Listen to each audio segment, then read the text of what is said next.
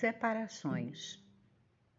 Nas construções do bem, é forçoso contar com a retirada de muitos companheiros e, em muitas ocasiões, até mesmo daqueles que se nos fazem mais estimáveis. É preciso aguentar a separação quando necessária, como as árvores toleram a poda. Erro grave reter conosco um ente amigo que anseia por distância. Em vários casos, o destino assemelha-se à estrada que se bifurca para atender aos desígnios do progresso. Não servir de constrangimento para ninguém.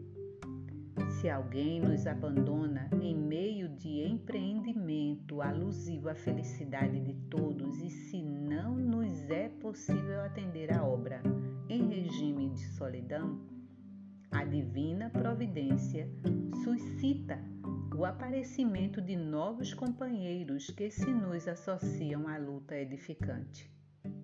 Nunca pedir ou exigir de outrem aquilo que outrem não nos possa dar. Não menospreze a quem quer que seja.